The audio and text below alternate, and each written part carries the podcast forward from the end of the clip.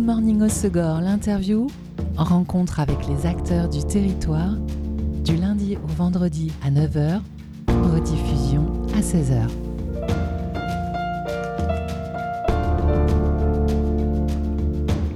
Bienvenue dans Good Morning Osegor, l'interview sur Web Radio.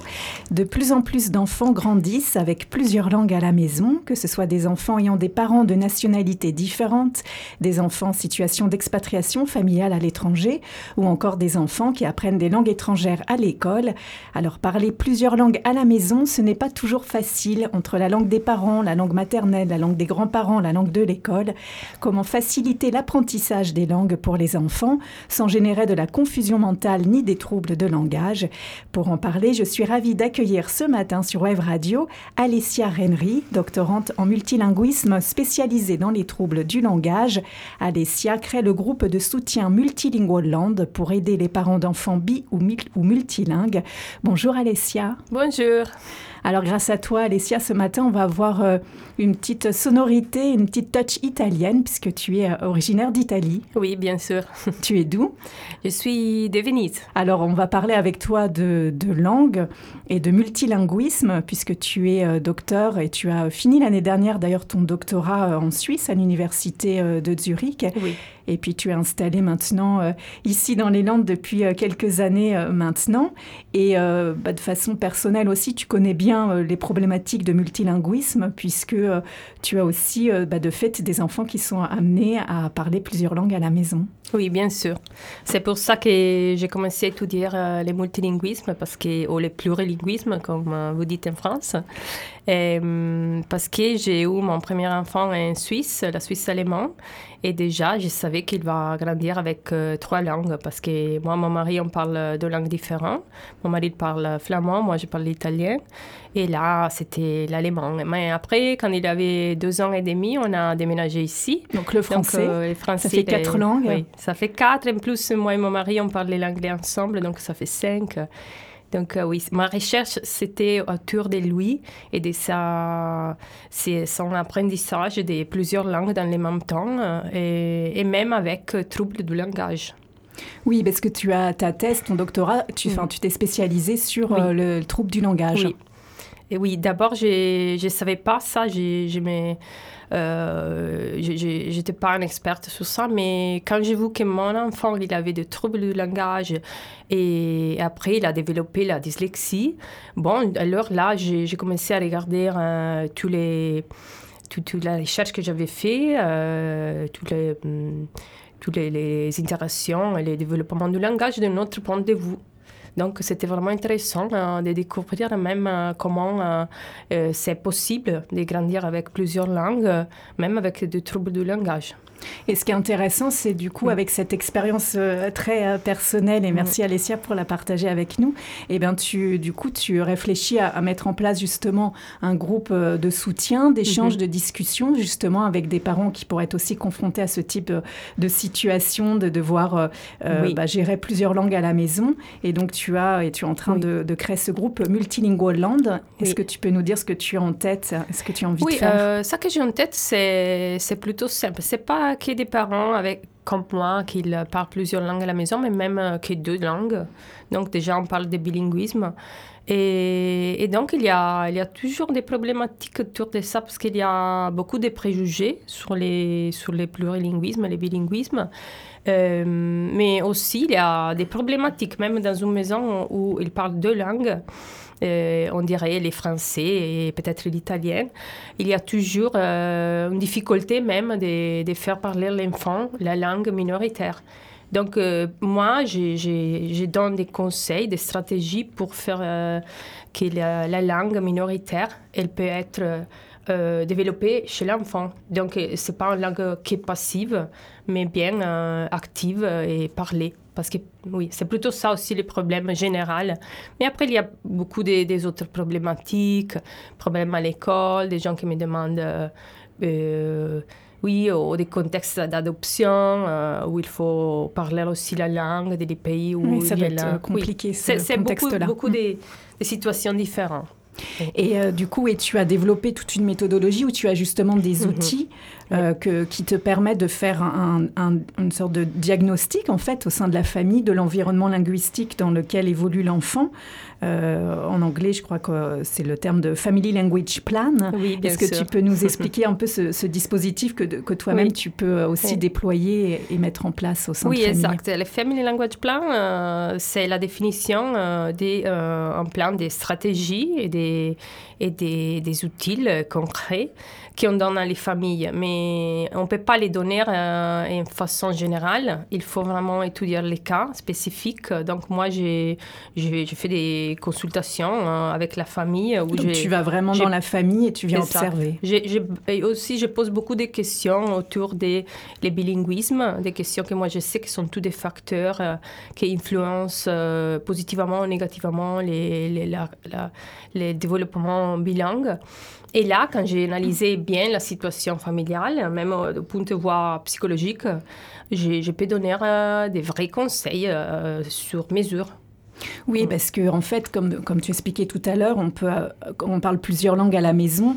Il y a peut-être une langue plus active, plus dominante pour l'enfant, une langue où il peut être moins à l'aise, ou même quelquefois, il y a des enfants où ils peuvent être un peu bloqués euh, dans certaines langues. Et donc, toi, l'idée, c'est que tu arrives par, par cette, euh, cet outil méthodologique, cette, toute cette observation que, que, tu as, à justement pouvoir aider, guider les parents sur là où il y a des difficultés et aussi comment peut-être euh, éviter certains blocages pour certains oui, enfants. Exact. L'activation d'une langue, euh, c'est une des questions les plus, les plus demandées dans ce domaine. Et c'est très important parce que c'est pas juste faire parler l'enfant euh, plusieurs langues, mais c'est donner une sorte d'identité à l'enfant et une connexion avec la famille d'origine. C'est très important aussi pour l'enfant même. Et pour la mère ou les pères qui parlent cette langue, parce qu'il y a une connexion différente avec les parents si on peut parler cette langue. Oui. Et alors, euh, tu parlais aussi de, souvent on peut avoir euh, quelquefois une mauvaise compréhension, même des préjugés sur le multilinguisme.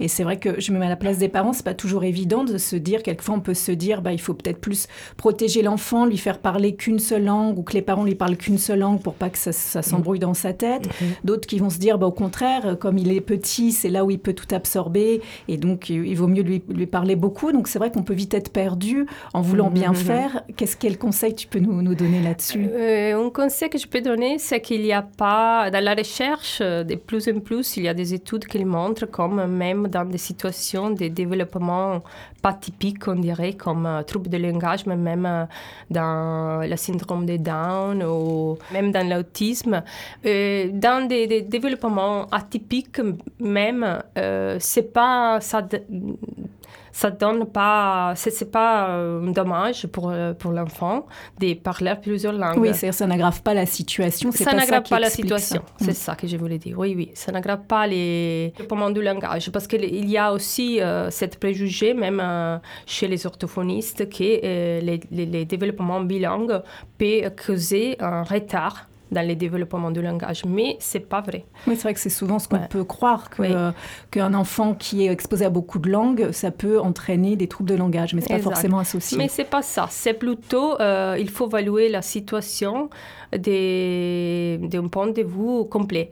Donc, il faut évaluer toutes les langues, si c'est possible. Si c'est une orthophoniste euh, française, euh, par exemple, elle va évaluer qu'elle est français, mais peut-être sa langue maternelle à la maison, elle est plus développé des sons français. Donc il faut avoir une, vision générale des langues et, pouvoir, euh, oui, analyser toutes les langues ensemble. Et ça, c'est compliqué pour un orthophoniste qui est traîné pour une seule langue.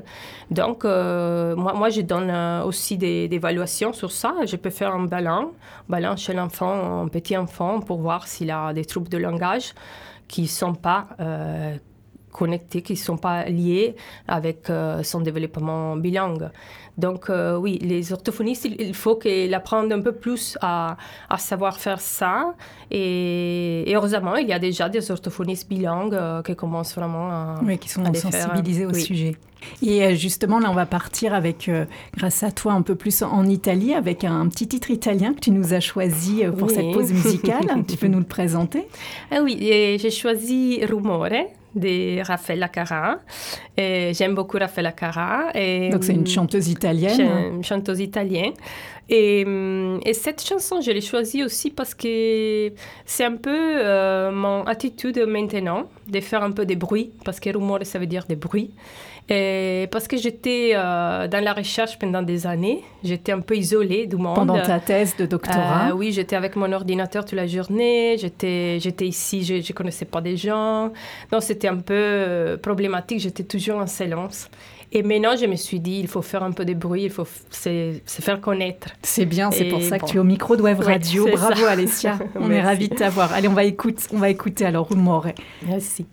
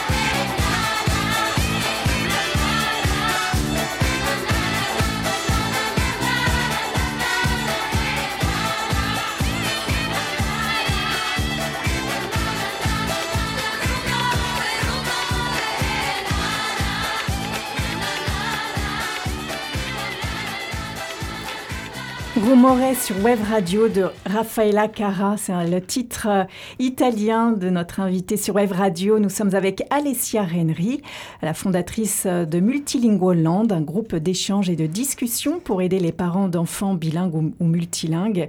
Nous parlons de l'apprentissage des langues pour les enfants.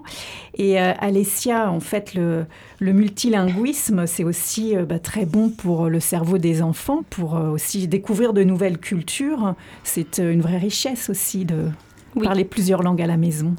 Oui, c'est sûrement c'est une richesse. Euh, de plus en plus, euh, même, euh, il y a beaucoup. La recherche découvre beaucoup des avantages de point de vue des cognitifs des, des cerveaux. Et, même sur les adultes. Donc, si on veut parler même des adultes, euh, euh, ils découvrent maintenant qu'on peut apprendre une langue même euh, plus tard, avec l'âge, même quand on est un peu plus âgé. Moi, par exemple, je donne des cours d'italien à l'université de livre de Souston et j'ai des, des étudiants qui sont à la retraite et, et ils, elles commencent à parler, commencent à apprendre la langue. Ça, c'est définitivement quelque chose que je vois même dans la réalité dans la, dans la vie. Et en France, on a beaucoup de parents soucieux d'apprendre, de, faire apprendre notamment l'anglais euh, pour leurs enfants, sans forcément eux-mêmes euh, euh, bien connaître cette langue. quel conseil tu peux donner alors pour justement inciter un enfant à parler une langue étrangère que les parents parlent pas forcément? Comment Parce qu'il y a beaucoup de, de, conseils quelquefois qui sont dits entre bah, faire écouter l'enfant, le bébé déjà, le mettre mhm. en contact de la langue. Il faut aussi peut-être éviter la surstimulation aussi? Et oui, non, c'est toujours possible. Euh, peut-être pas en France, mais dans des autres pays, ils commencent vraiment à, introduire l'anglais à la maison. Quand un des parents, par exemple, déjà parle bien l'anglais. Euh, et de plus en plus, il y a même, des études qui démontrent que les enfants, ils grandissent euh, avec deux langues, même si les parents, à la base, ils sont monolangues. Donc, oui, c'est possible. Moi, je donne aussi des conseils pour, pour ça, pour des familles monolangues qui veulent introduire l'anglais, par exemple, parce que l'anglais c'est plutôt euh, la langue qui est importante aujourd'hui pour, euh, pour l'économie, pour, euh, pour voyager. Et, et donc, il, faut toujours faire un, un, family language plan. C'est plan de planifier, créer des routines. Oui, il y a des parents même qui pensent, ah, il faut juste regarder la télé en anglais, mais c'est n'est pas que ça. Il faut faire des choses différentes. Il faut créer vraiment des situations et des routines, on les appelle. Mhm. Oui, c'est ça qui est intéressant, Alessia. Si tu peux nous, nous expliquer ça, c'est qu'il y a vraiment l'idée de mettre la langue dans un contexte donné et du mhm. coup, comme tu dis, de l'intégrer dans une forme de quotidien, de routine et d'associer la langue avec soit une situation, soit une activité euh, particulière et de façon régulière. Exact, exact. Par exemple, euh, de lire euh, tous les soirs un livre en anglais à notre enfant, même si notre anglais n'est pas les, gens s'arrêtent parce qu'ils n'ont pas l'accent parfait. Mais l'accent parfait n'existe pas, euh, je vous l'ai dit, parce que l'accent parfait... Alessia. Thank you very much, parce que surtout dans, les anglophones, il y a des accents très, très différents entre eux. Donc, euh, bon, et, aussi, euh, il, faut, il faut savoir que nous, on parle l'anglais avec notre accent, avec notre identité, mais l'enfant, il va être, il va être autour euh, des autres parlants, des autres... Euh, oui, des autres des communicants autres, sur cette langue aussi. Oui, même il va écouter des autres accents. Donc, on, on fait pas, il ne faut pas s'inquiéter des, des, des, de donner notre accent parce que l'enfant, il va trouver ses, ses moyens pour développer même un, bon accent dans certaines langues. Donc, c'est juste même ça, de créer, oui, on dirait des routines, la soirée, ou même euh, la dimanche, parler toute la journée en anglais, faire le petit déjeuner en anglais. Euh, et bien sûr, faire quelque chose que ça, ça se répète dans le oui, temps. une idée de régularité. Oui, parce que l'enfant, il a besoin de ça, de la régularité. Et même pour l'apprentissage, c'est très important parce que les enfants, ils apprennent très vite, si tu veux, mais ils perdent aussi la langue très, très vite. Donc, on ne peut pas les faire une fois par semaine. Il faut les faire euh, plutôt chaque jour chaque jour un petit peu euh, en, routine, euh, comme j'ai dit, euh, lire des livres les soirs, par exemple, que c'est plus, simple pour les parents. Et l'idée, c'est d'activer cette langue, parce qu'il y a cette idée de langue active et de langue passive. Est-ce que tu peux nous expliquer cette différence? Mais il y a une différence, parce que l'enfant, il peut comprendre tout ça qu'on dit. Donc, déjà, il connaît la langue, déjà, il est bilingue, mais peut-être il ne la parle pas il n'est pas actif. Donc, ça, c'est euh, ce qu'on appelle une langue passive. C'est quand l'enfant comprend mais ne la parle pas. Exact. Ça, c'est le bilinguisme passif. Et il y a surtout dans les cas qu'il n'y a pas une grande exposition à la langue parce que l'enfant, il, il, a ses motivations de parler une langue. C'est pas comme un adulte. L'adulte veut développer les langues, donc il essaie de parler. Mais l'enfant, il a besoin d'une motivation. Et la motivation, c'est très important pour l'enfant. Et ça, ça veut dire il doit s'amuser avec la langue, il doit avoir une nécessité connecté à la langue. Donc, par exemple, si on a un babysitter qui parle tout, le temps anglais et, et l'enfant il est tout seul avec la babysitter, du coup, il, euh, il va euh, commencer à parler en anglais. parce qu'il a besoin de, de s'engoutter, il a besoin d'aller à la toilette, donc il a besoin de, de parler avec sa babysitter. Donc, c'est une question aussi des besoins et des... et de s'engager aussi. Il faut aussi s'engager, engager l'enfant en tant que parent. Donc, s'attendre pas qu'on on, on va enseigner, on va transmettre une langue euh, en parlant, juste ça. Mais il faut aussi s'engager avec l'enfant, donc jouer avec lui et être avec lui, avoir une interaction avec lui. Et là, c'est compliqué, parfois c'est compliqué. Oui, l'idée de jeu, je crois que c'est euh, un bon conseil, une bonne technique pour euh, susciter l'apprentissage. Oui, oui, bien sûr. Les jeux, c'est très important. Euh, comme parents, euh, on n'a pas toujours le temps de jouer avec nos, enfants, c'est sûr. Mais les jeux, même un, petit peu de temps, mais de qualité, euh, c'est beaucoup mieux de, de parler avec l'enfant deux heures peut-être, mais en faisant des autres choses. Donc c'est mieux de se mettre avec l'enfant et le mettre au centre d'une activité, d'un jeu peut-être. Et comme ça, l'enfant, il commence à, à développer euh, des habiletés linguistiques. C'est plus facile avec... Euh, il vaut mieux euh, un petit peu tous les jours que peu et puis beaucoup d'un seul coup. Oui, ça sûrement. Régularité et motivation, exposition à la langue et qualité, pas, pas que quantité des langues, mais aussi qualité des moments avec lui. Et pour les conseils. Ouais, merci Alessia. Et pour les tout petits, pour les bébés, est-ce que euh, il faut leur euh, du coup leur parler aussi plusieurs langues? Comment on fait avec les, cet âge assez particulier entre 0 et 3 ans quand de fait euh, de toute façon l'enfant peut pas parler mais il est dans, dans cette écoute, cet apprentissage? Les, les, bébés même déjà quand on est pendant la grossesse, les derniers mois, l'enfant, déjà, il peut entendre les, les sons de l'extérieur. Déjà, il a un, un rapport au monde et au langage, déjà. Oui, au langage. Donc, quand, quand il est né, déjà, il connaît la voix de sa mère, de son père. Donc, c'est toujours important de parler déjà quand il est dans le ventre euh, des langues différentes les langues de la famille ou même euh, introduire une nouvelle langue déjà là. il ne faut pas penser qu'on va l'introduire quand il commence à parler. Non, l'enfant déjà, il a une relation avec la langue déjà quand il est né. C'est fou. déjà tout petit. Donc, il faut pas avoir peur de lui parler déjà toutes les langues dans lesquelles il sera euh, habitué, enfin amené de toute façon à, évoluer. il faut toujours avoir une stratégie, avoir des, des hum, motivations, avoir une planification, parce que oui, il faut pas parler euh, toutes les langues du monde. Il faut, il faut choisir, il faut être réaliste même. Il faut, faut avoir des objectifs et d'évaluer, et ça que c'est important même pour la famille, pour son avenir et tout. Oui, c'est pour ça que c'est important les, les Family Language Plans, de, construire vraiment une planification concrète. Et euh, quelquefois, on s'inquiète d'enfants qui se mettent à parler tard, comme s'il y avait un âge où l'enfant devait savoir parler. Euh, j'imagine qu'en fait, c'est chaque cas, chaque enfant est différent et qu'il ne faut pas forcément euh, s'inquiéter quand on a l'impression qu'il parle plus tard que les autres. Oui, même dans les monolinguismes, donc les enfants qui parlent qu'une langue, les Français ici, et c'est possible d'avoir un retard du langage. Parfois, ce n'est pas, pas tellement étonnant ça arrive. Mais oui, si on a des soucis, si on commence à voir vraiment que l'enfant il a deux ans et demi et il dit pas vraiment des phrases, bon là il faudrait aller voir un orthophoniste euh, et s'il est bilingue ou trilingue, venir chez moi et faire une, évaluation, bilan.